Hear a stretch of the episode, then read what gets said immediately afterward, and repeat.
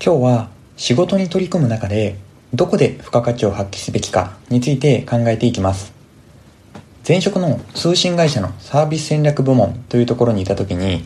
上司からあなたの付加価値は何ですか？と問われて以来個人的にはかなり意識しているテーマです。課題を解決するためのステップを大きく3つに分けると、えー、どこに問題があるか。そしてそれはなぜなのか。その上で解決策を考えて実行する。この3ステップになります。ではこのうちどのステップで付加価値を発揮すべきでしょうか。順に考えていきます、えー、一番最初のステップどこに問題があるかについてです。この問題の切り分け自体を間違えるとそれ以降どれだけ考えてもうまくいきません。ここで気をつけるポイントはこのデータが間違っていないか。前提が異なっていないかをしっかり見抜くことです例えばコンビニ業界を例にとると A 支店の売り上げが去年より上がった場合、そのデータだけで A 支店が素晴らしいと判断してはいけないわけです。たまたま今年は近くで人が集まるようなそういう大きなイベントがたくさん開催されただけかもしれません。他の要因がないかも考えるべきです。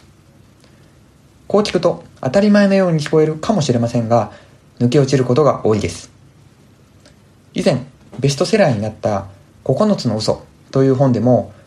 どこがおかしいかを随時正確な情報を可視化できることの方が立派な戦略を立てるよりも大事というふうにありました全ての出発点となるのでここは神経を尖らせる必要があります次にその問題はなぜ発生したかについてです数字的に悪い部分のその発生原因について考えるわけですがこれはめちゃくちゃ難しいと思います。その理由は、なぜに正解はなくて、あくまでも仮説なので、かなりの想像力が必要だからだと思います。そして仮に筋の良さそうな仮説が出せたとしても、それが正しいかというのは情報収集が難しいので、なかなか太鼓判を押せません。情報を新たに取りに行くか、もしくは何か施策をやってみて効果があったので、まあ後乗せで多分その仮説は正しかったんだろうと、やっとわかる。まあそんな曖昧なものじゃないかと思います。だからこそ、なぜというのを絞りにくかったりします。では、ここで仮になぜというのが分かって、次のステップ、最後の解決策を考えるというフェーズに行きたいと思います。なぜを解消するための方法を幅広く検討して、必要な評価項目というのを決めて比較する。まあ、こういうようなステップになります。では、改めて、この3つのステップの中で、付加価値が最も高いのはどこでしょうか？個人的には2つ目のステップ、なぜを考えることだと思います。この便利な時代に解決策というのは溢れています。例えば、顧客との接点を広げたいなと思って、集客、ツール、こんな感じで Google 検索をするといろんなサービスが出てきます。この解決策の部分で画期的な付加価値の高いアイデアというのはなかなか考えるのは難しいと思います。そしてこれは最初のステップ、どこが問題があるのか、これについても言えると思います。すぐに欲しいデータを出せる、そんな便利なツールが技術の進化によって可能になってきています。セールスフォースやタブローなどのツールがこれに当たるんだと思います。テクノベート時代はこの技術の進化によってどこに問題があるのか、そして解決策についてはすでに十二分にサービスがあります。なのでデータをどう解釈するかというのが競合との差別化につながってそれがそのまま自分の付加価値につながるんだと個人的には思います。では、なぜを考えるための想像力を身につけるためにはどうすべきでしょうか今日は3つご紹介します。1つ目は、日常で出会わないものを意識的にインプットするです。普通に生活していると、家族や会社の人、まあたまに地元の友人など、まあ似たような価値観の人とばかり接すると思います。そこで、あえてそこから離れることで自分の価値観が固まらないようにします。私は NHK の72時間という番組を以前から好きで見ています。24時間営業の焼肉屋さんとか、近所の釣り堀、無料の動物園など、特徴のある場所で72時間カメラを回して、そこに来る人にインタビューをするという番組です。普段接していない人が何を感じているのかヒントになります。ご興味があればご覧いただけると嬉しいです。二つ目は意識的な対話です。私は業務の中でお客さん、つまりグロービスに来る受講生の方とよく接します。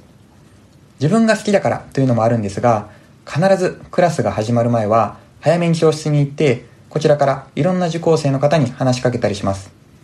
時にはクラス後の懇親会にもお邪魔させてもらってます。そこから聞いた内容からあれこれいろんなことを想像します。実は先週お話しした社会人向けおすすめの勉強についての内容というのもこの受講生との会話からヒントを得たものになります。社会人、勉強で Google 検索をするとトップに私が書いた記事が出てきますので、よければ覗いてみてください。お客さんと接する機会が少ない方でも、例えば美容室の方となるべく会話をしてみる。こんなことは散髪に行けば誰でもできるかと思います。美容室におけるコロナの影響なんかも知れて、とても面白かったりします。最後、3つ目は、自分に聞くです。自分だったら本当に買うのかというのを徹底的に考えます。特に自分がターゲットになり得る場合は有効かと思います。自分がターゲットではない場合、先ほどのお客さんと接することを通して自分の中にもう一人人格を作る必要があります。以前、プロフェッショナル仕事の流儀でグロービスの卒業生である山岡さんという深夜雑誌の編集長の方が出ていました。